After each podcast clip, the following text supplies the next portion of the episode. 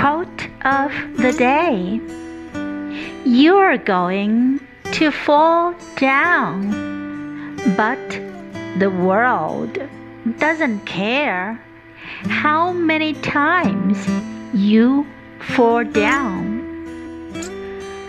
As long as it's one fewer than the number of times you get back up. By Andrew Ross Sorkin.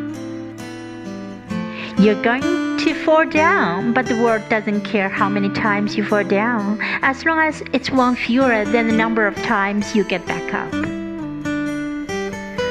Word of the day Fall down, fall down.